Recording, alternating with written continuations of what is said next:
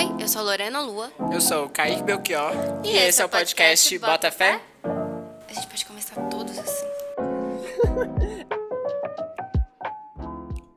Vamos lá, todo mundo.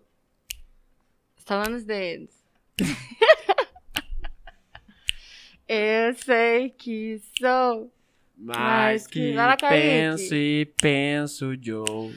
Se eu jogo, eu venço. e tá Penso tenso. demais, galera. Nós é jogador, então faz Só um favorzinho. favor e me traz um licor. e é nesse ritmo que a gente inicia esse episódio muito especial do Botafé Podcast com a presença aqui de Max Bertuani. E aí, gente, vocês estão bonzinhos? Tamo bonzinho demais. E você, Max, você tá bonzinho? Eu tô bonzinho demais. Eu acredito que eu esteja melhor agora. É o primeiro podcast que eu participo. Uau! Eu acho que é muito importante que seja com vocês. Ai! Gente, pra quem não sabe, a gente já conhece o Max, né? É, de longa data dos nossos rolês em Ibiri, Texas, porque Max é um jovem de Ibiri, Texas. né? Um beijo pra Ibiri, Texas e todos os seus cidadãos. E hoje em dia, o Max está bombadíssimo na internet. Chocado. Chocado não, porque ele tem muito Chocou, talento. chocou um total de zero pessoas. É, um total de zero pessoas, porque ele tem muito talento. Mas então, Max, conta mais um pouquinho aí do seu trabalho, pra quem não te conhece. É, o que, que você faz na internet e quais assuntos que você aborda também. Eu sempre falo que o meu perfil é uma extensão do meu eu. Tudo que eu falo e exprimo no meu perfil são coisas que eu sempre quis dizer, mas eu não encontrava um meio de comunicação para isso. Então, quando eu faço um vídeo, é eu me comunicando da minha forma para que as pessoas consigam entender o que eu penso e assim passar para elas a informação, até mesmo a vivência que causa identificação, que deixa essas pessoas mais próximas de mim e assim a gente forma um núcleo, né, de pessoas que compartilham de vivências que gostariam de ser compartilhadas e assim eu vou levando o meu perfil. Ele é uma coisa super leve, por mais que tenha assuntos muito pesados, Sim, sim. são coisas que eu conversaria no meu dia a dia com vários amigos e eu tento expandir isso para o máximo de pessoas possível. Eu amo as edições. Eu acho muito legal as, as transições e assim. E acho legal que, tipo, é num. São poucos minutos, né? Sim, sim. Então eu imagino que um trabalho ali pra roteirizar e condensando tudo naqueles minutinhos seja Exatamente. um trampo. Sim, pra quem não sabe, o Max faz vídeos pro TikTok, é, também Reels pro, Instra pro Instagram, né? Isso. É, e, outras, e, e outras postagens também, mas é mais vídeo. Isso. É mais vídeo. Eu gosto mais de vídeo. É. É a minha praia. E todos abordando assuntos, é, como você falou, que são sérios, mas de forma também muito leve. Sim. Que é também a nossa proposta aqui do podcast. Então acho que a gente vai conseguir se dar muito bem nesse debate que a gente vai fazer aqui agora. As ideias casam muito bem. E aí, quais, quais assuntos você aborda mais? Fala pra, pra quem não conhece. Geralmente muito assunto racial, porque é sobre mim, né? Não Uhum. tinha como não abordar esse assunto. Mas também sobre o fato de que a minha vivência não é só dor e tristeza e tragédia, e sim também os meus hobbies. Como, por exemplo, eu gosto muito de jogar, eu gosto muito de fazer análises. Até as minhas análises de jogos e filmes giram em torno de pautas raciais, de gênero e sexualidade. Porque ainda é sobre mim. Então, eu gosto de expandir também para as pessoas entenderem que nem tudo que gira em torno de criar conteúdo preto é só dor, Sim, Uhum. e sim. sim também muito amor e paixão pela nossa cultura e pela nossa arte, principalmente. Sim, com certeza, isso é muito importante. Uma coisa que eu tava até conversando com a Lua é que, por exemplo, eu e ela somos du- duas pessoas negras LGBTs e a gente tá fazendo um canal de podcast em que a gente fala sobre isso, mas a gente não se resume somente a isso Uhum. também. Uhum. Por exemplo, a gente fez um episódio falando sobre não monogamia, a gente fez um episódio falando sobre juventude, a gente fez um episódio falando sobre a gente. É, agora a gente tá aqui pra falar sobre assuntos raciais. Sim. Uhum. Mas eu acho que é importante a gente colocar isso. Não nos resumimos a essas pautas. É, né? a gente sabia que chegaria, né? Claro. Uhum. o momento, assim, é importante também, né? Porque a gente também quer é, falar apropriadamente é, sobre esses assuntos, mas e eu acho que isso que você falou que tenta trazer para os seus vídeos, eu consigo ver muito bem. Isso é eu já me deparei com vários, assim, que não é só sobre, né, tipo, ai, que racismo eu vou falar, sobre que racismo eu vou falar Exatamente. hoje. Exatamente. E eu acho que isso é muito importante. Uhum. Muito importante. É Justamente essa a proposta. E aí, a gente sabe que esse episódio sobre identidade racial é um episódio muito pedido, assim. É, Uau! Uau, nossa, gente, uma multidão, uma legião Nossa, de não fãs. aguentamos mais. É, todo dia na DM, são 50 Todo mensagens dia. falando: fala sobre identidade racial, eu quero saber. E a gente veio aqui atender esses pedidos, né? Mas porque sinto que tem muita gente que tem dúvidas em relação a isso. E acho que, né, enfim, a forma como o, o- a, a história do Brasil se deu fez com que a gente realmente tivesse muitas dúvidas em relação a isso. E é bom que a gente venha aqui conversar um pouco, né? Vamos aprofundar mais um, um- um pouco sobre isso. Mas antes, a gente vai ter um date com o Max. Que é, né, pra quem não sabe, aquele nosso quadro em que a gente faz uma perguntinha pro Max pra conhecer ele melhor. Uma pergunta completamente Uma aleatória. pergunta aleatória. mirabolante. É, que não tem nada a ver com o tema, mas que a gente quer perguntar pra Ou conhecer um pouquinho mais. tenha, né? Não sei. É, vamos ver, tem que Vamos ver. Vamos ver. Vamos ver. Pode fazer, Lua. Max, a pergunta de hoje é: Qual é a sua palavra preferida na língua portuguesa? Nossa, minha Você palavra, que é um estudante de letras agora tem que entregar tudo, hein? minha palavra favorita da língua portuguesa. Jesus amado. Essa é uma pergunta que eu não esperava. É sobre. Essa é uma pergunta que eu não esperava. Mas vai soar um pouco clichê. É, não é mais a, não é a sonoridade da palavra em si, mas o que ela simboliza pra mim, que é o amor, né? O amor porque gira em torno da minha vivência, as suas variações, que são amar, ser amado, alto amor e tudo isso, porque desde sempre eu percebi que minha busca era isso, né? Uhum. saber amar. Mas para saber amar, você também tem que se amar, né? Então por isso que o amor sempre foi uma coisa muito complexa e muito embaçada na minha vivência. A minha família me ama, isso eu sei. Mas com relação a outros núcleos, sabe? Porque meus amigos me amam. Como eu amo fé. meus amigos. E como eu consegui desenvolver isso foi um processo muito difícil. Porque eu descobri que o amor tem várias linguagens. E ele não é tão binário quanto a gente pensa.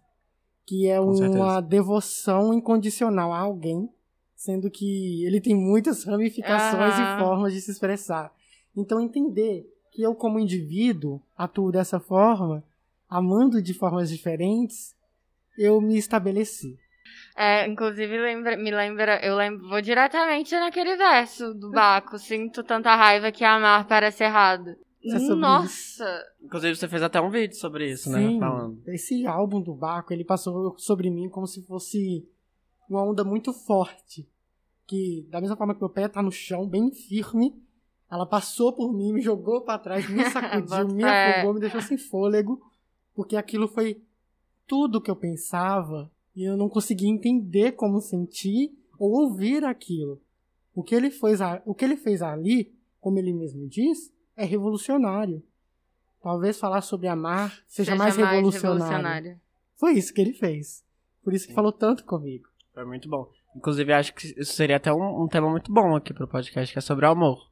A gente já é fez sobre real. relacionamento, sobre não monogamia, mas o amor especificamente eu acho que seria um tema muito legal de da gente conversar Concordo. também. Aqui, fiquei curiosa. Você tem uma palavra favorita, Kaique? Aí eu vou deixar pra quando tiver outro date, tá, gente? Ah, ô Você nunca vai me levar nesse date que eu já sei. Mas como já fizemos essa perguntinha aqui pro Max, conhecendo ele melhor, vamos, vamos então pro. pro Nossa, pro a gente não aqui. vai ficar sabendo da Ó, palavra do véi! Kaique. Não! Depois eu falo.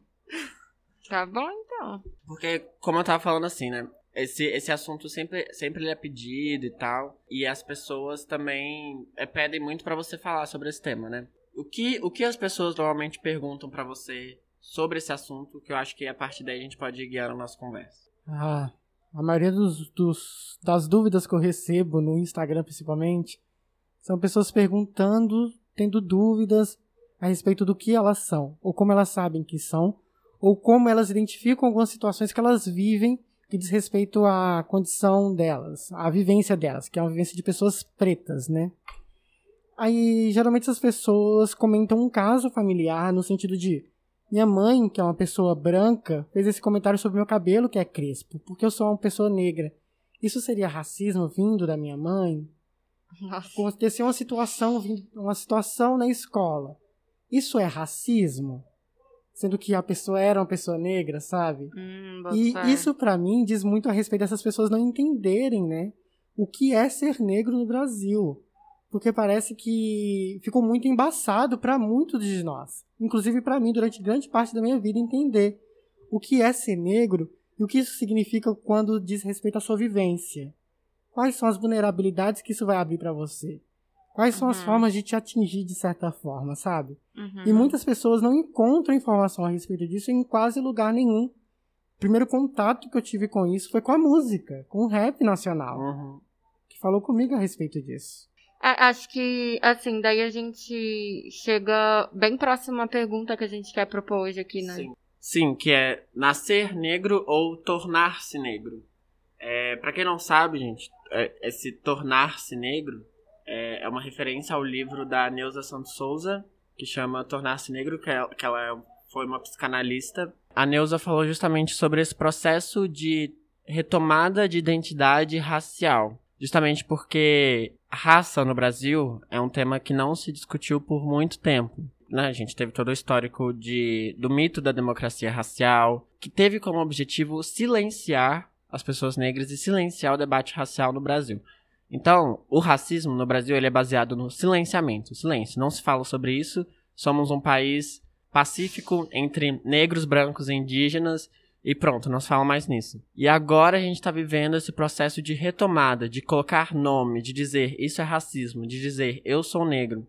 E aí quando a gente adentra nesse processo, né, pode ser por várias vias aí, né, como o Max falou, com rap, com a arte, com a música, com outros debates também, né, sejam debates familiares, sejam como isso, como isso vem pra gente a partir da mídia, a partir das informações.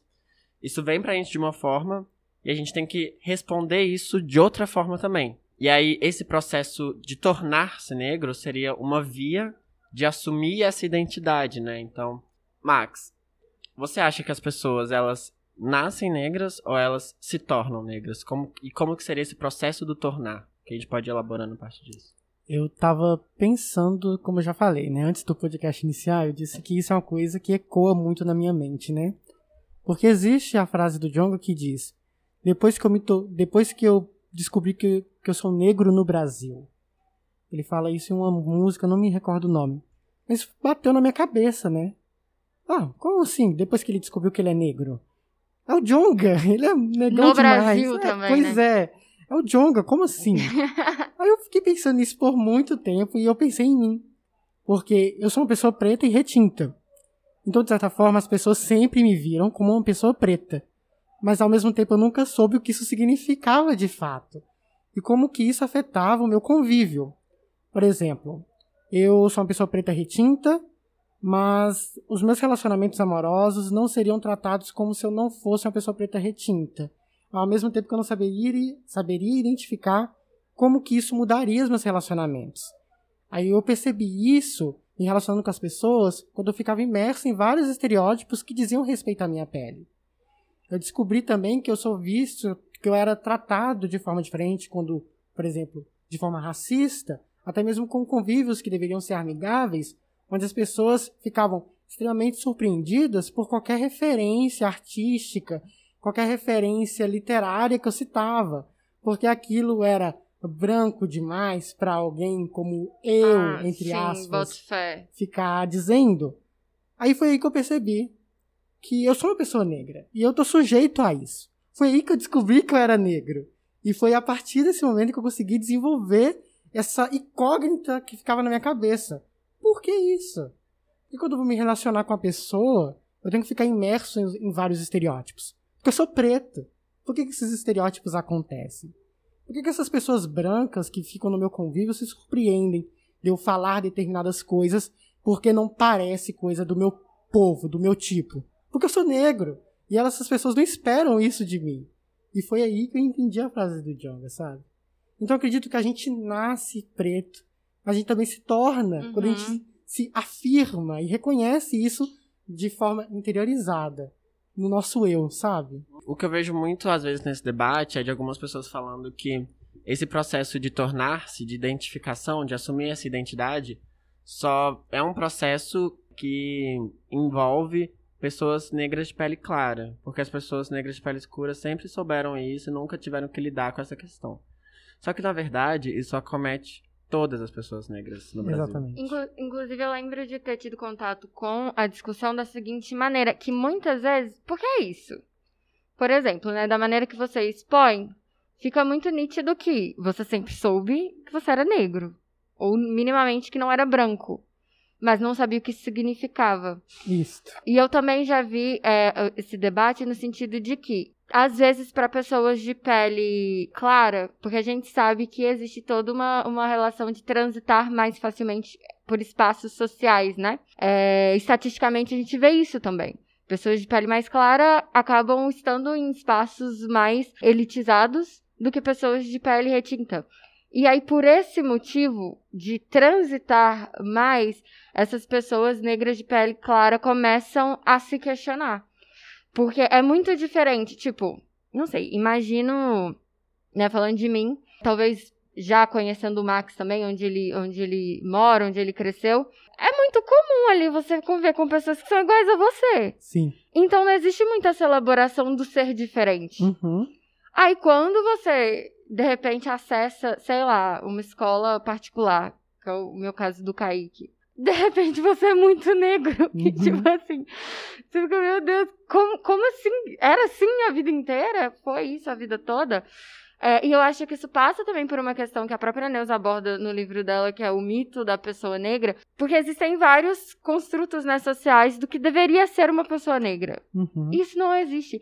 E isso dificulta com que algumas pessoas negras de pele clara se reconheçam enquanto negras também. Isso. Por conta do estereótipo. E esse silenciamento é uma forma muito violenta de racismo. Exatamente. Porque é a forma da branquitude dizer: se o negro não existe, eu não posso ser racista. Então isso aqui não acontece. Enfim, acho que são já daí várias coisas pra gente ir pensando e caracterizar também isso no Brasil, né? Uhum. Porque é uma coisa que acontece aqui. Isso é verdade. Acho importante sempre demarcar essa questão geográfica. Sim, total. Porque é, existem especificidades sobre o racismo no Brasil que não existem em outras partes do mundo. Como eu já falei em relação a isso sobre o mito da democracia racial, que foi algo cunhado é, enquanto uma política pública aqui no Brasil, além do fato de que o, o racismo ele operar sobre o fenótipo, né, e não o genótipo, assim.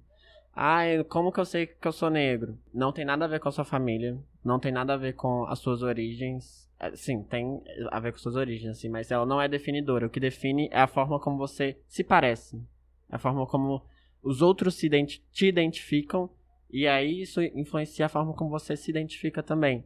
Então, ah, não é porque eu tenho um avô negro, né? Um pai negro, etc., que vai definir a sua, a- a sua identidade racial. Mas é justamente a forma como você se, se mostra para as outras pessoas, né? Sua aparência, seus traços.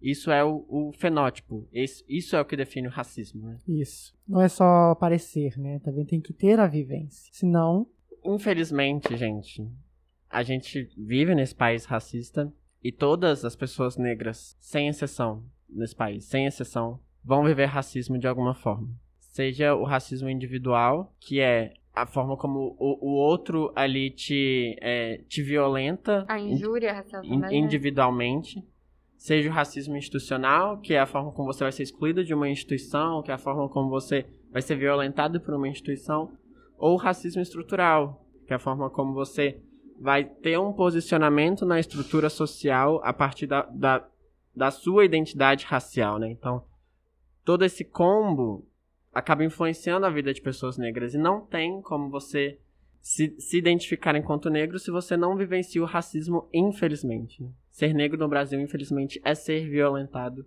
cotidianamente. de E várias aí- formas. E aí, tocando em assuntos mais sensíveis também, Max, é, qua- quais que foram as primeiras as primeiras experiências assim que você lidou com esse racismo na sua vida também, que fez você perceber que putz, tem alguma coisa rolando aí? Ah, a situação que mais mexeu comigo, me abalou assim, de dentro pra fora e até minha família, foi uma experiência que eu passei dentro da igreja, né? A igreja sempre voltando pra esse podcast. É, Não, tipo assim.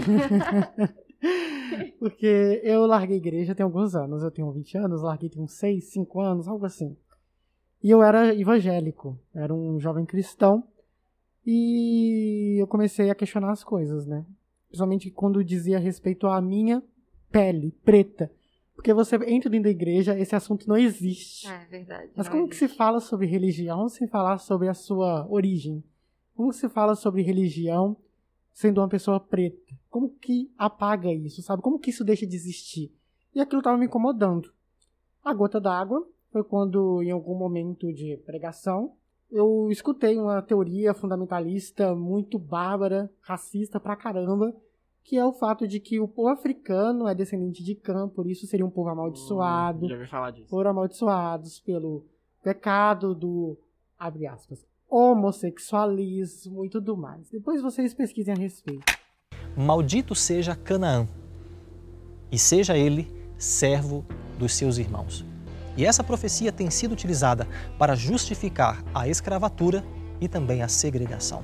O ponto de partida para essa interpretação é a compreensão tradicional de que Sem tornou-se o pai dos hebreus, Jafé tornou-se o pai dos europeus e Cão tornou-se o pai dos africanos. Se está escrito que Cão serviria aos seus irmãos, então a conclusão óbvia foi a seguinte: é ok para europeus fazerem escravos africanos. E as pessoas daquela igreja, não vou falar todos que eu não conheço muitas igrejas, nunca questionaram isso. Mas eu questionei pra caramba aquilo. Aquilo me, deix- me deu uma repulsa tão grande que eu não conseguia ir mais pra igreja, porque eu tava me sentindo agredido. Chegou um nível de desespero pra não ir pra igreja que eu elaborava as táticas mais surreais pra não ter que ir pra igreja. Eu era uma pessoa de 15 anos em que toda a família era evangélica que se recusava a isso. Num período em que eu estava descobrindo que eu era uma pessoa LGBTQ. Então foi um processo assim turbulento e extremamente cansativo pra mim. Então, essa teoria fundamentalista foi o que mais mexeu, foi o racismo mais agressivo que eu já sofri. Porque por mais que eu quisesse lutar contra ir à igreja, ela era sempre imposta a mim. Você tem que ir pra igreja e você vai ir pra igreja. Mas era como eu ir e apertar a mão do meu algoz. E isso Uhum. me agredia em muitos níveis. Por isso que eu fiquei, eu chorei muito, ficava muito chateado. Foi uma, uma época horrível da minha vida. Nossa, imagino. Ainda mais envolvendo esse duplo processo, né? De se entender enquanto uma pessoa negra, mas também uma pessoa LGBTQIA+. Que Isso. aí a gente Tudo ao sofre mesmo tempo. duplamente e é horrível. Horrível. E eu, acho, eu achei muito interessante isso que você colocou, que esse debate não existe dentro da igreja. Isso é muito real. Uhum. E, inclusive, eu acho que até serve pra acobertar. Nossa, a igreja é muito racista. Sim. O ambiente, a forma como as pessoas falam uma- umas com as outras. A forma, às vezes, como lidam, por exemplo, com as meninas negras da dança. Sim. Eu, eu trouxe esse exemplo muito específico, né? Mas é porque são situações que abrem pressuposto pra poder falar do cabelo, pra poder falar que uma coisa fica ridícula nessa pessoa porque não combina com ela e, e várias coisinhas assim. E eu acho que, não sei, na minha opinião, no meio da igreja, alguns comentários parece que correm mais livremente sem sem crítica. Parece que as pessoas se sentem mais permitidas a tipo falar de você. Sim. Eu tenho, a visão que eu tenho da igreja que eu vivia é que era uma hierar- hierarquia. Uhum. As pessoas de cima falavam e as pessoas de baixo entendiam e passavam pra frente.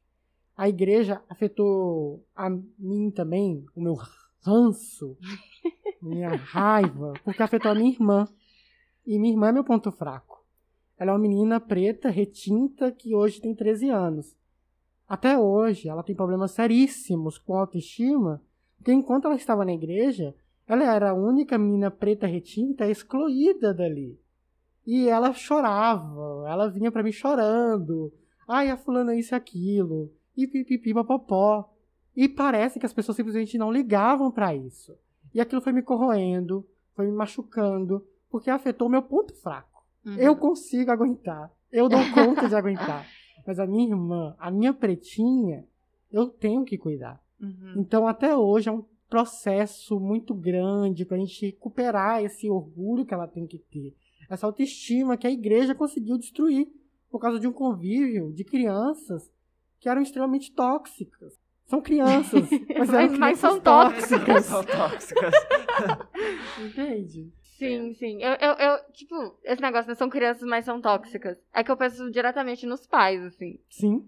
O que essas crianças não escutam dentro de casa. Elas estão Por exemplo. reproduzindo o que os pais estão falando. Exatamente. Exatamente. Exatamente. Mas aí isso. você mencionou isso da, da autoestima. E eu acho que esse processo de tornar-se negro também é uma forma de resgate dessa autoestima, né? Pro- O próprio Sim. Baco já falava. Uhum. Só tô tentando achar a autoestima que roubaram de mim. É isso. Esse roubar é, é esse silenciamento, né? Tira. E, e aí, o que fica no lugar? Fica um vazio. Então, como que a gente tenta preencher isso de novo?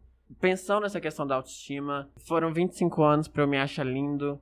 Agora a moda muda de, de, de gosto, mas eu continuo com o mesmo rosto. Tudo isso que ele fala é sobre esse processo de resgate. Esse processo de como que eu vou achar os meus traços bonitos. assim. E, é- e assim, é, particularmente na minha história, esse meu processo de me, me identificar enquanto pessoa negra veio assumindo esses traços. Porque na época de escola, por exemplo, eu raspava o cabelo, deixava ele muito curto, e eu achava meu cabelo muito feio, assim, muito feio. Eu lembro que na época 2012 era o auge do, do Justin Bieber. né? E aí, e toda, todas essas modas são muito, eram muito racistas, né? É, Justin Bieber, moda emo, da galera a- alisar o cabelo. É, e, e isso é, é violento, né? Esse processo é, de você não se identificar como parte do seu corpo. Que é, por exemplo, o, o cabelo, o nariz, a boca, enfim. E aí eu só fui entender a importância de eu perceber. É legal ter um, ter um cabelo cacheado, é legal ter um cabelo crespo, não tem problema. É, foi só depois que eu saí da escola e que eu percebi que eu tava rodeado ali é, de pessoas que me, me colocavam esse padrão e que eu achava que eu tinha que obedecer esse padrão. E, no e- e quando eu percebi isso, e que eu percebi que estava diretamente relacionado com racismo, aí isso me fez entender a minha identidade. Aí isso me fez entender por que que foi tão violento esse- essa época de escola e por que que quando eu saí eu me senti tão libertado também, porque eu poderia assumir a identidade que eu quisesse, não que os outros iriam querer impor pra mim também. Então, é, é esse resgate de assumir os seus traços, assumir a sua identidade, se assumir enquanto pessoa, porque eu acho que é isso, o racismo é te negar enquanto pessoa. Então, esse processo de tornar-se é criar essa identidade também, é se reconhecer enquanto gente, enquanto pessoa, Sim, enquanto, enquanto sujeito, sujeito. sujeito que diz e que fala, e que não somente obedece. E aí, como que foi esse processo pra você também, Max, de assumir os traços? Ai, foi um processo assim, maravilhoso. Na época, na época eu tive o primeiro contato com o rap nacional. O meu primeiro contato com o rap nacional foi a Carol com K. Foi a Carol com K, a primeira Mamacita. referência do rap, Mamacita. a mamacita, isso mesmo. Até hoje, Isso, respeita a mamacita. ela foi muito importante pra mim na questão da autoestima e tudo mais. E sou muito grato ao álbum Batuque Freak. Uhum. Que eu baixei esse álbum no Forshared, não saía do meu Ah, fone. E foi a primeira vez que eu- entendi o que era aquilo, aquele batuque, aquela, aquela, aquele amor pela minha pele. Aí dali eu fui pulando de artista pra artista. Então eu me embriaguei de Emicida, me embriaguei de Jonga, me embriaguei de Baco. Um dos dias mais felizes da minha vida foi quando eu conheci o Baco. O outro dia mais feliz da minha vida foi quando eu vi o álbum Bluesman, aquela obra de arte Nossa. audiovisual Uhum. que foi sensacional em todos os níveis pra mim. Que até hoje eu escuto e assisto quando eu tenho oportunidade. Justamente por essa memória afetiva que eu tenho sobre o contato com o amor que eu desenvolvi por mim. Eu aprendi a me amar. Eu aprendi a me cuidar. Então, o meu processo de me afirmar foi muito assim, muito engraçado.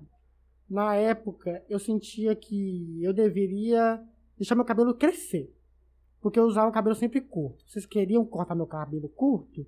Meu avô sempre, meu avô, toda vez que via de cabelo grande. Tem que cortar, preto tem que andar com cabelo baixinho.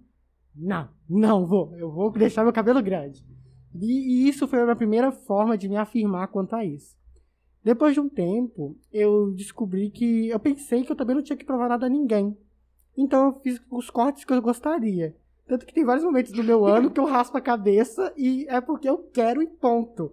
Porque a outra forma de me afirmar é através das ideias, é através da conversa, é através do diálogo com as outras pessoas, ainda mais no campo da internet, que me dá outra forma de expressar este meu amor e afeto pelo meu povo, pela minha pele. Então, são várias formas que eu encontrei de fazer isso. Desde deixar meu cabelo crescer, desde colocar fazer algumas tranças também, que eu já fiz alguma vez. Hoje eu não gosto tanto, porque incomoda muito meu couro cabeludo. Mas também com relação a isso, com as ideias, foram as formas que eu encontrei de me afirmar enquanto pessoa preta. Ah, massa demais. E eu acho que é importante, assim, tipo, você falou que, ah, deixei o cabelo crescer, depois cortei, tudo certo, tudo ótimo. Sim. Por vontade própria. Acho que é importante colocar isso porque é, não existe uma, uma essência ou uma regra que a gente precisa seguir enquanto pessoa negra também. Sim. Acho que isso é importante colocar, porque às vezes as pessoas passam por esse processo de tornarem-se negras e aí, a, aí acreditam que a experiência delas é definidora da verdade do que é ser negro. Sim. E aí, se você é, ai, a pessoa se identificou numa religião é, de matriz africana, é, deixou o cabelo crescer, mudou as vestes completamente, assumiu a- essa identidade pra ela, e às vezes eu sinto que existe uma pressão também de se você não fizer isso, você não é negro também. E aí é- isso passa por um outro processo que também, de alguma forma, é violento, assim. Não acho que se compara de qualquer forma com uma violência racista. De qualquer forma, não se compara. Uhum. Mas ainda assim é outra, outra pessoa falando como você deve ser. Eu acho que o, o que a gente deve tentar, enquanto objetivo de uma luta antirracista, é dizer: ninguém deve dizer como eu devo ser. É, Sim. é autodeterminação. Eu crio a minha própria identidade. Se as pessoas brancas, se a estrutura racista quis fazer com que eu não assumisse a minha identidade negra, eu tenho que me autodeterminar. Eu tenho que pensar, tomar as rédeas do protagonismo Uhum. da minha, na minha própria vida e tornar-me sujeito, não Uhum. objeto. Isso. E a gente não vai é, se emancipar virando objeto de outro grupo, de outro Uhum. coletivo. A gente Ah, precisa tomar essas rédeas. né? Eu acho que esse tornar-se negro passa muito também por entender o outro, né? É porque nós somos o outro. Mas quem dá nome a esse outro? É, quando a gente vai fazer processo seletivo, enfim, essas coisas, e, e vai preencher autodeclaração, né, racial, Uhum. Gente, aquela pergunta pra mim é sempre assim, né? É tipo, por que, vo- por que você é negro? Por que você se considera negro? A única resposta possível pra mim pra isso é porque vocês disseram que eu sou. Porque assim, o, quem inventa o negro é a branquitude. E olha só como, como são as coisas, né? Porque elas, a branquitude precisa que o negro exista pra que a branquitude exista também. Pois é. Então, é, é, enfim, é sempre uma perspectiva a partir do outro, a partir Uhum. do diferente, né? Fugiu a norma, fugiu a regra. E, e por isso que a gente discute muito sobre sujeito, sobre subjetividade, porque é, passa por um processo de esvaziamento muito grande de você se construir de maneira autônoma, quando toda a sua existência é baseado numa nomea- nomeação que vem de um- uma outra, um outro grupo Isso é verdade. Que te coloca, tipo assim, não, você é o diferente. Sem, sem critérios. Não, não, não, não existe motivo. Uhum. Então eu penso que eu gosto muito dessa, dessa discussão sobre o negro ter sido inventado. E hoje a gente tem que continuar se reinventando também para se reafirmar, porque daí a gente pegou tudo isso e falou, não, então é assim. Então agora a gente vai reivindicar todas essas coisas, mas de uma maneira é, bonita, de uma Uhum. maneira que não seja a dor. Uhum. E aí, quando a gente faz isso, não pode. Aí vai lá, a branquitude quer pegar aquilo pra ela também. Isso é verdade. Muitas indignações. Uhum, exatamente. É, quando o Borges ele fala sobre o Minotauro, né, na casa de Aham. Asterion, ele coloca o Minotauro na perspectiva dele. E na perspe- perspectiva do Minotauro, ele era o outro da sociedade cretense, né? Uhum. Por isso que eu acho que existe a referência do Baco, o Minotauro de Borges. Porque o negro, ele é visto como o outro na sociedade brasileira, porque a branquitude põe ele nesse lugar de o outro, né? A branquitude, ela age de forma extremamente desonesta contra a nossa afirmação. Primeiro, eles nos silenciam e nos invalidam a cada brecha que eles têm. Isso, historicamente, politicamente, com as tentativas de embranquecimento que o Brasil já passou, que foram documentadas, né? Uhum. também no nosso dia a dia.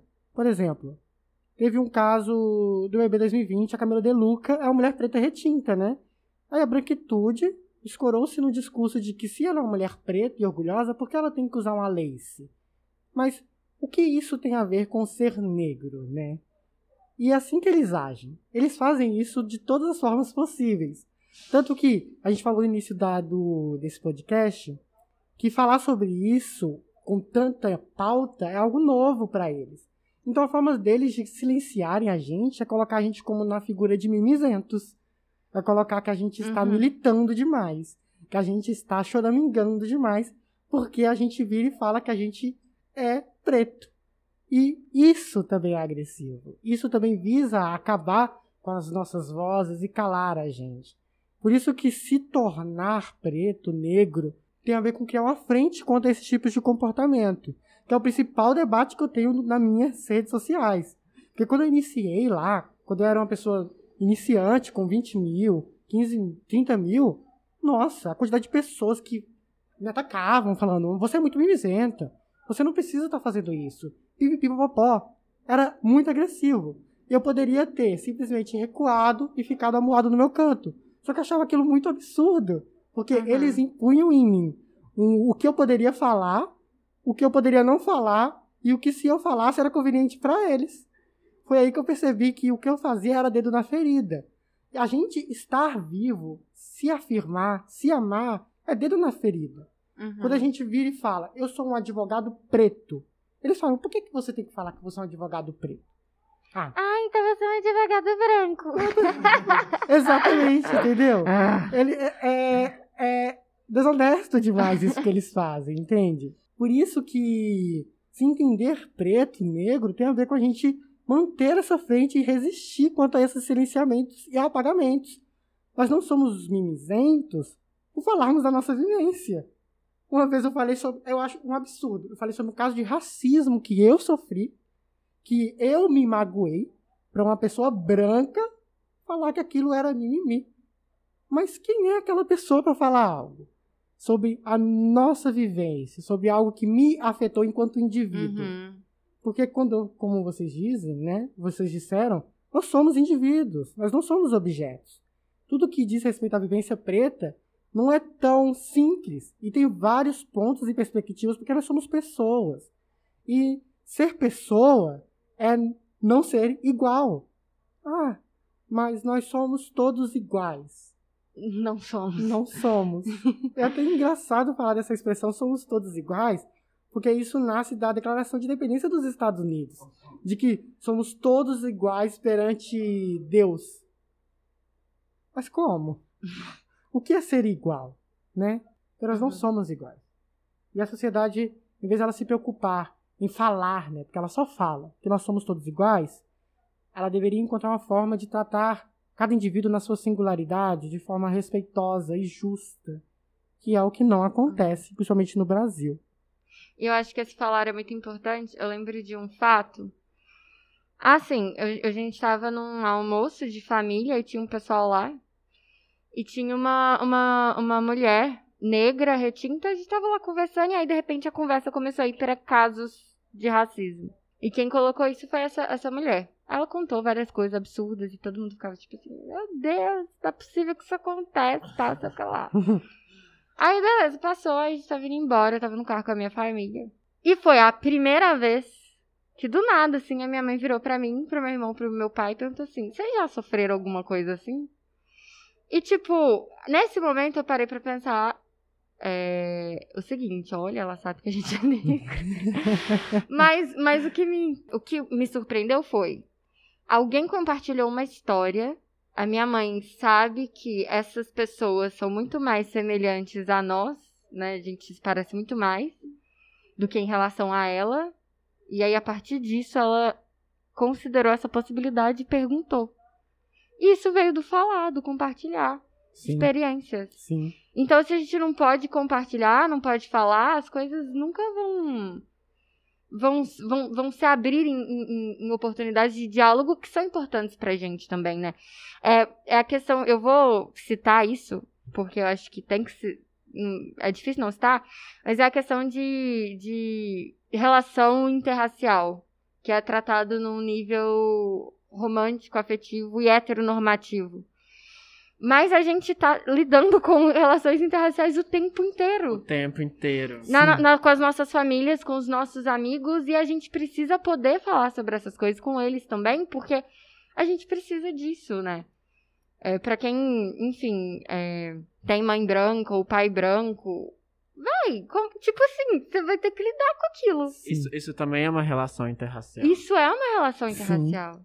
Seus amigos brancos são uma relação interracial. Que vão despertando camadas ali, às vezes. Se a gente não pode falar sobre elas, como é que a gente coloca isso em pauta nas nossas vivências? Mas a Lua, ela tinha mencionado um processo de entrada, um processo seletivo, né, de entrada, que ela tinha que meio que colocar a justificativa dela ser negra, né? E aí, Max, você entrou na UFMG, já tava com o processo de heteroidentificação das bancas, tá? Sim. Explicando, né, pra, pra quem não conhece também, heteroidentificação é, seria o contrário. Quando você identifica uma pessoa hétero. Heterossexual. Não. É, hétero vem de outro, né? Então é como o outro identifica. Na verdade, outro vem de hétero, né? Que é como o outro identifica você. A identidade racial vem por esse duplo processo: auto-identificação e hetero-identificação. Sim. Então, tipo assim, não, não, não posso falar, ai, sou branco, sendo que as outras pessoas me enxergam como negro, né? Não tem.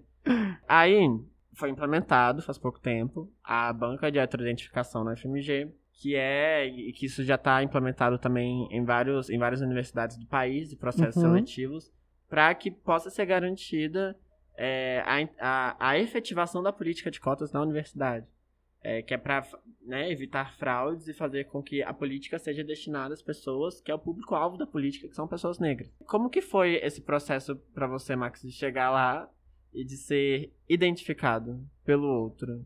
Porque, tipo assim, senta numa cadeirinha, né? E aí você tá lá sendo identificado. Aham. Olha, foi muito legal. Eu, eu fiquei muito confortável com isso, porque quando a primeira coisa, eu fiquei nervoso a princípio, perguntando quem ia fazer essa, essa identificação, né? Quem estaria à frente dessa bancada. Aí eu cheguei lá, várias pessoas pretas, outras não era. Foi até engraçado, porque uma pessoa em específico era uma pessoa muito branca. Ela era uma pessoa branca. Não tinha como falar que ela era uma pessoa negra, porque ela era uma pessoa branca da pele, cabelo liso e olhos claros. Ela era uma pessoa branca. E no final do processo, depois do fim, ela disse: Nossa, a última vez eu não passei no processo de identificação porque eu esqueci um documento. E eu duvido.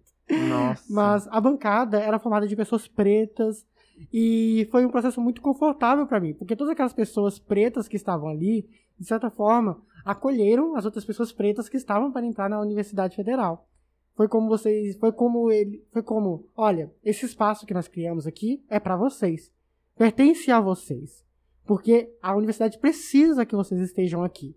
E nós vamos fazer o possível para que ninguém consiga burlar esse sistema.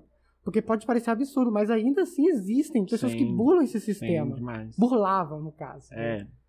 Lembro de um ano, alguns anos atrás, teve até um caso da UFMG mesmo, sim, né? Da que medicina. Várias pessoas foram denunciadas e perderam suas bolsas cotistas por causa desse de burlarem esse sistema. A desconfiança começou quando alunos do curso de medicina da UFMG perceberam que o número de negros dentro das salas de aula não estava de acordo com o número de vagas destinadas a eles. Algumas pessoas que tinham passado tinham dito que tinham usado cotas e a gente analisou, como assim você usou cotas? Você é branca, tipo assim, não. Você não pode ter usado cotas para negar, ah, mas eu usei porque tipo, minha nota só dava para essa vaga, tal, tal. E a gente foi e falou, não, isso não pode ficar assim. Reunimos e foi levada a denúncia. Esse novo processo de identificação na qual eu participei, eu não senti que aquilo não me pertencia, pelo contrário. Foi extremamente confortável. Eu achei sensacional. Uhum. E eu, de certa forma, eu não conseguia esperar menos dessa universidade. Porque ela consegue ser muito atenciosa quanto a isso. Sim. E eu tirei o chapéu para essa atitude. Sim, que, isso é muito importante. Que é básica também, para preservar o nosso direito. Uhum, com certeza. Mas isso, isso é legal, assim, porque é, eu, eu também participei ali de uns processos da, da implementação da banca mesmo, da política de implementação da banca. Que máximo. É, aí eu já participei avaliando as pessoas também. Aí o que eu acho interessante é que o debate que se coloca é que a heteroidentificação, ela não é feita somente por pessoas negras, né? Pessoas brancas também fazem heteroidentificação. Uhum. Então pessoas brancas também participam da banca. Tem, tem esse valor simbólico de ter pessoas negras na banca, em certa medida, te recepcionando ali, Sim. falando, esse é o seu lugar. Fica tranquilo, você tá no lugar certo. Sim. Não, você não é um impostor, você tá aqui porque você é, é, é o seu direito de acessar essa educação. Mas é, pessoas brancas também podem participar da, da, da banca. Assim. Eu, acho, é, eu acho interessante colocar isso porque quando as pessoas se perguntam sobre a própria identidade racial delas, elas procuram a pessoa negra para perguntar: sou negro? Como se pessoas brancas não identificassem outras pessoas negras também. E se pessoas brancas não identificassem a identidade racial de pessoas negras, não existiria racismo. É verdade. Porque o racismo é, vem por essa identificação racial de pessoas brancas sobre pessoas negras. Isso é verdade. Né? É, Uhum. fo- Foi isso que, enfim, gerou a colonização e todos os processos do racismo estrutural. Pessoas brancas europeias identificando é, pessoas negras africanas como inferiores. Isso. Além de tantos outros racismos mundo afora que não se resumem a pessoas negras também. Verdade. Mas aí, é, é, isso, isso, isso de questionar, ficar perguntando só pra pessoa negra. E aí, me fala quem eu sou, também é racista, né? Sim. Porque você tá colocando na pessoa negra a responsabilidade, primeiro, de dizer quem a outra pessoa é, e nem eu, nem você, nem ninguém aqui tem essa responsabilidade. Verdade. E Uhum. você tá ignorando completamente o papel de pessoas brancas de também fazerem essa identificação racial com outras pessoas também. E isso é natural, gente. Isso é comum. A gente faz isso naturalmente. A gente, acho que a gente precisa, tipo, debater mais isso, conversar mais sobre isso. Todo Sim. mundo faz identificação racial e você pode perguntar pro seu amigo branco também o que ele acha sobre você, que isso não tem. Assim, talvez seja um problema, talvez ele ache isso- chato também. Assim como às vezes eu acho isso chato também, o Marcos Aham. deve achar, isso chato também. Mas, né, alivia um pouco pro nosso lado também. Vai perguntar pra quem, sei lá, talvez às vezes você nunca tenha conversado sobre isso, que Pois pode ser é. interessante. É Romper verdade. silêncio. É verdade. Eu já recebi perguntas assim, e fulano de tal é o quê? Aí eu falei assim, depende de como essa pessoa se identifica. Aham. Porque assim, também não dá, também, porque passa por essa autoidentificação, né? Então, tipo, como a pessoa também. Por isso que a gente se autodeclara. Sim. Então, isso é importante. Mas isso de perguntar a pessoas negras também. Eu lembro de um dia que eu tava bebendo na faculdade, matando uma- aquela aulinha. Não, de boas, velho. Só conversando, assim, tranquilamente. De repente, uma menina virou pra mim e perguntou assim: Eu posso colocar trança? E eu falei assim: Bem! Meu Deus, eu só queria beber uma cerveja agora. Eu falei: Sei lá, não sei. Isso acontece Segue seu coração aí. Isso Mas, acontece nossa. tanto. Isso acontece tanto. Porque eu vivo falando nos meus vídeos, né? De forma direta e indireta. Da forma direta eu falo: eu não sou wiki preto. Você não, eu não sou ferramenta de consulta. Você não precisa chegar pra mim pra destrinchar qualquer dúvida que você tenha. Sendo que você tá aqui no TikTok, você tem todos os recursos necessários para Uhum. encontrar a dúvida que você procura. Claro que eu sou refer eu posso ser referência, sim. E claro que, por mais que eu não seja um wiki preto, eu vou responder essa pessoa, ou pelo menos dar, olha, pega esse material aqui, leia, descubra. Porque é muito cansativo a gente também estar nesse local, né? De que eu posso printar para vocês e mandarem todas as mensagens que eu recebo. Eu sou uma pessoa branca, eu posso colocar tranças? O que, que você acha sobre apropriação cultural? Ah, eu sou uma pessoa negra e eu faço tranças em pessoas brancas. Isso tem problema? Eu me pergunto, quem sou eu para ficar dando esse aval para as pessoas? Quem sou eu para dizer o que você pode ou não pode fazer? Primeiramente, eu fico extremamente cansado de lidar com esse assunto, porque não é algo que, que diz respeito a mim. E eu acho que eu falo para a parede também. Porque suponhamos, a pessoa branca chega e fala: Eu posso colocar trança? Se eu virar pra pessoa e falar: Não, você não pode colocar trança. Não pode colocar trança. A pessoa vai colocar de qualquer forma, porque isso diz respeito Ela vai a perguntar ela. pra outra pessoa até alguém falar assim. Ela, ela tá procurando um aval, ela não tá procurando Aham. pra saber se tá certo ou errado Sim. realmente. Isso é cansativo demais. Porque isso, eu diria isso até que é uma consequência de quando a gente se afirma e identificamos como pessoas pretas. Porque as pessoas usam a gente como um núcleo de referência. Uhum. Mas usam a gente como um núcleo de referência inesgotável, que a gente tem Sim. que responder qualquer dúvida, Ou então qualquer quando, assunto. quando ficam assim, né? Pessoas brancas ficam falando o tempo todo. Não, porque eu acho lindo, mas eu nunca colocaria, porque isso, porque aquilo. E eu fico tipo assim, tá legal, vai falar isso pros seus amigos brancos. Porque, tipo, sabe? Parece que tá esperando algum tipo de prêmio. Alguma coisa assim, uau, Aham, caralho. exatamente. Tipo, não, real, vai falar isso pros seus amigos brancos. Porque às vezes a gente precisa que pessoas brancas falem isso. Porque é uma responsabilidade da branquitude pensar o racismo. Sim, Não é um problema que a gente tem que resolver. sim. Não é nosso. Inclusive, dentro das nossas organizações, tudo que a gente faz, a gente tem que socializar essa pauta. Uhum. Então, a gente não. As coisas que a gente estuda, não é só a gente que tem que estudar. As pessoas brancas também precisam Sim. estudar. Então, e, e, ela, e às, às vezes a gente precisa que elas também se coloquem nesse lugar de falar para os seus amigos, para as outras pessoas brancas. Até porque várias situações e vários assuntos nos colocam num lugar muito de vulnerabilidade. Sim. E é complicado, eu fico vendo isso tá dentro do próprio BBB, né? Às vezes acontecem situações lá e aqui fora repercute assim. Ah, mas porque fulano de tal não se posicionou, porque não falou nada. É que a gente é... Não dá às vezes. Sim. Talvez poderia uma pessoa branca lá que é aliado se posicionar e, e, tipo, se dispor a levar esse, esse, esse chumbo. Porque se a, se a pessoa preta falando, vai ser uma coisa completamente diferente. As Verdade. pessoas precisam entender isso. Isso é verdade. Tanto que essa questão que você falou, né, do BBB, é o que me faz ficar muito distante do assunto que é o BBB. Eu gosto muito de Big Brother Brasil, é um entretenimento assim que eu consumia muito e tudo mais, mas as coisas começaram a bater na minha porta. Ai, a Natália falou aquilo, Bertone. E aí? A Natália falou aquilo, Bertone. E aí? Gente, e, e, e eu não falei sobre eu não queria falar sobre esse assunto.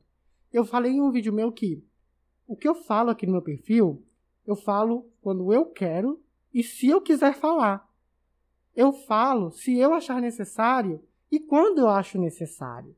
Eu tô na minha zona de conforto aqui, porque esse é um espaço que eu construí para ser confortável para mim. Se não é confortável para mim, eu não vou falar sobre. Porque eu não, não preciso falar sobre algo que me deixa desconfortável, me deixa chateado, que é o BBB. Eu, fico, eu ficava muito mal vendo as ações extremamente racistas do público aqui fora para com pessoas pretas lá dentro. Sim. E isso me corroía. Aí eu chego e vou, além de ficar chateado lendo os comentários, eu vou me expressar com relação a isso, virando alvo dessas pessoas, sendo taxado de mimizento, sendo taxado de pessoa chata, sendo que eu já tô cansado de ficar nessa posição, entende? Porque cansa. Tem coisas que sim, eu dou a minha cara a tapa. Eu vou querer falar sobre isso, mesmo que me chamem de mimizento. Mas tem momentos que não, que cansa. Por isso que eu falei, que as pessoas acham que nós somos fontes de, de conhecimento inesgotáveis. E não é assim que funciona, não é assim que rola. Inclusive, muitas vezes a gente não sabe. Exatamente. A gente tem que se dar, se dar o direito também de não saber das coisas e falar, não sei. Você pode fazer uma pesquisa sozinho também, não tem problema não, tá, gente? É, porque às vezes, nossa, eu acho que isso rola um movimento, tipo, enfim, teve uma época da minha vida que eu tava muito nessa, achando que eu precisava saber falar as coisas. Então, às vezes alguém perguntava uma coisa, eu ia pesquisar, sabe? Uhum. Pra poder falar pra aquela pessoa depois mastigado. Tipo assim, eu sei como é que é isso. pois é. E é muito cansativo ficar desse jeito. Eu, eu, eu tento pular essa fase. Tem uma frase, tem uma, tem uma poesia. Eu esqueci quem é que fala. Fala ela no final de Mandume do Emicida, né? Que chega de tanta didática, a vida é muito vasta para gastar nosso tempo ensinando o que já deveriam ter aprendido. Porque hoje em dia eu já não paro meu tempo para responder. O que é o racismo? O que é o racismo, gente? O que é o racismo? Tá no, tá no noticiário. Tá aqui no meu TikTok. Vê o meu segundo, terceiro, quinto vídeo. O que é o racismo? A pessoa vem me perguntar isso no DM no Instagram. O que é o racismo? Eu falo, não. Não tem como. Volte três casas, Volte de novo. três, seis. Faz o teste do pescoço. Olha em volta. Como assim? O que é o racismo? Não. Não tem como ficar gastando tanto tempo falando sobre isso mais. Mas aí, Max, se chega uma pessoa agora pra você. DM não, porque DM é muito chato. Mas se chega uma pessoa pessoalmente, pra você presencialmente, e pergunta: "Ah, Não sei com que me identifico. O que você me sugeriria pra, pra fazer, pra ler, escutar, debater, conversar? O que você me sugeriria pra fazer? O que você falaria pra pessoa? eu acho que é muito importante quando a pessoa chega no particular, é uma forma diferente de contato, né? Sim, com certeza. Pois é, depende da forma que a pessoa também chega em você, Uhum. muda completamente esse conceito. Primeira coisa Isso que a eu pessoa te conhece, né? também, isso é muito importante. Ou se apresente primeiro, né? Mas eu sempre falo para essas pessoas olharem para si e para as suas vivências, né? Porque as pessoas, essas pessoas são pessoas negras que sofreram um processo de apagamento. Isso é cultural do povo brasileiro, né? Aí eu falo para essa pessoa reparar as situações que ela já passou. Desde a escola, faculdade, trabalho, família, relacionamentos. Em algum momento da sua vida, o seu tom de pele, o seu cabelo crespo ou cacheado, a sua boca larga foi algum critério para te deixar em alguma situação constrangedora, alguma situação que no futuro te entristeceu, ou que te gerou algum tipo de desconforto que você não sabia de onde vinha, porque você não sabe o que você é, eu tenho que te dizer, você é uma pessoa negra, entende? Agora, se o seu tom de pele, o seu cabelo, o seu nariz, a sua boca nunca afetou em nada com relação a isso, entende? Aí a pessoa já conclui por si só. Isso, aí agora a pessoa tem que botar as engrenagens pra girar. Eu acho, só acrescentar uma coisa, né? Que a gente falou no começo, sobre esse reconhecer-se negro também ser uma experiência de dor. E eu gostaria muito de ver uma experiência de auto-reconhecimento que não passasse pela dor. E eu acredito muito na cultura e na arte como uma ferramenta também para isso. Quando você disse que ficou é, encantado assim com o álbum da Carol Conká e com todos aqueles ritmos, enfim. Acredito que isso foi uma experiência de reconhecimento Uhum, e que não necessariamente passou pelo racismo para que a gente pudesse se afirmar enquanto pessoa negra. Infelizmente, no limite é isso, né? Sim. Você vai sofrer racismo, então você vai se entender como uma pessoa negra. Mas eu gostaria muito de poder extrapolar também para outros lugares que a gente acaba criando, né? A própria questão do amor que você colocou lá no começo como sua palavra favorita e depois quando você citou sua irmã, eu pensei nisso de novo Uhum, de que maneiras também o amor entre a gente é coletivo em certas instâncias, no sentido de se cuidar, de se proteger, de, de ter um espaço seguro. Uma experiência muito legal que eu tive quanto a isso foi no próprio Júlio das Pretas, que estava tendo ato, e a gente tinha uma fileira de mulheres negras à frente, e eu estava à frente também, e o tempo todo, aquelas mulheres estavam perguntando pra mim se eu tava bem, estavam me oferecendo água, estavam me dando fruta pra comer, estavam olhando umas às outras, assim, tipo, em coisas básicas e simples na, na passeata do ato. sim. E, e são coisas que em outros atos, porque teve muitos, a gente foi muitos, é, eu não identificava dessa forma, dessa maneira, e eu acho que isso é uma experiência muito, muito melhor de você se auto-reconhecer também. Então, acho que fica a abertura, né? Quando a gente se entende pessoa negra, a gente reconhece, a gente consegue nomear o racismo, e aí a gente tem ferramentas para lutar contra ele, mas acho que a gente também pode ganhar outras ferramentas para que a gente se sinta acolhido. Isso é muito importante. Eu queria pontuar isso. Sim, é exatamente isso. É isso, pessoal. Queremos agradecer todo mundo que escutou esse papo até aqui. Agradecer demais, demais o Max por ter topado ter essa conversa aqui com a gente. É que a gente sabe que é um assunto delicado, é um assunto sensível, é um assunto que perpassa a nossa subjetividade, a nossa construção enquanto sujeito e também pautas que estão muito à tona, né, e que vêm muito pra gente, mas que acho que a gente conseguiu ter uma conversa aqui muito massa. Eu espero que todos vocês tenham gostado e agradecer bastante o Max por ter vindo aqui. E Max, dê as suas palavrinhas finais e também divulgue suas redes pra galera que não te conhece poder estar te seguindo aí também.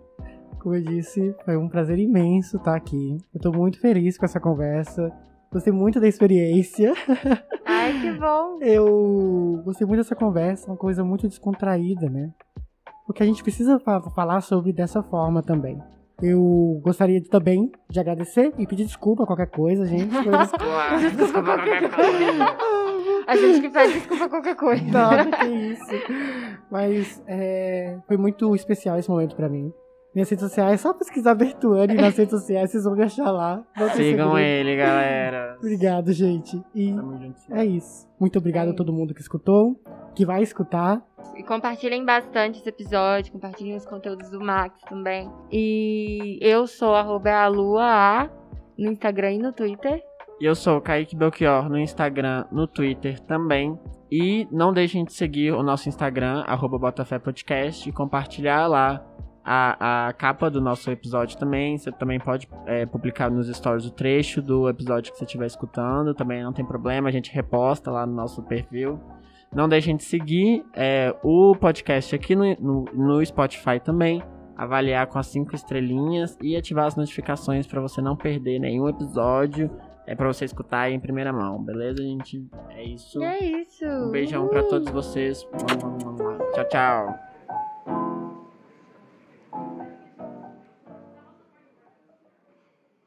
Qualquer coisa me bota no paredão.